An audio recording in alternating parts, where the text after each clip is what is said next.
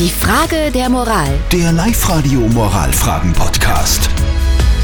Wir kümmern uns um kurz nach halb neun, natürlich auch heute um die Frage der Moral. Und diese Frage der Moral auf Live-Radio ist gekommen von der Sabine. Die Sabine schreibt uns, sie ist frisch verliebt.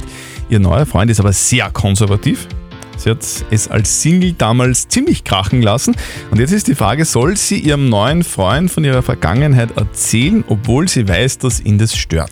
Ihr habt uns eure Meinung per WhatsApp geschickt und da ist viel reingekommen. Die Caro schreibt zum Beispiel, ich finde es furchtbar, dass Frauen immer noch glauben, dass sie keine bunte Vergangenheit haben dürfen. Wenn dein neuer Freund damit nicht klarkommt, dann solltest du die Beziehung generell überdenken. Der Thomas meint, ich will über meine Freundin nicht alles wissen, erzähl ihm nichts. Unbekannt hat geschrieben, nicht alles erzählen, nicht, dass er dir das mal bei einem Streit vorwirft.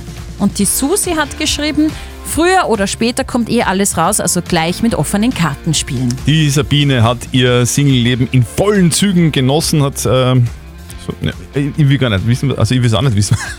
Sie hat, sie hat sich ausgelebt. Ja, und ihr neuer Freund ist aber sehr konservativ und könnte möglicherweise ein Problem damit haben. Soll sie ihrem neuen Freund von dieser bunten Vergangenheit erzählen, ja oder nein?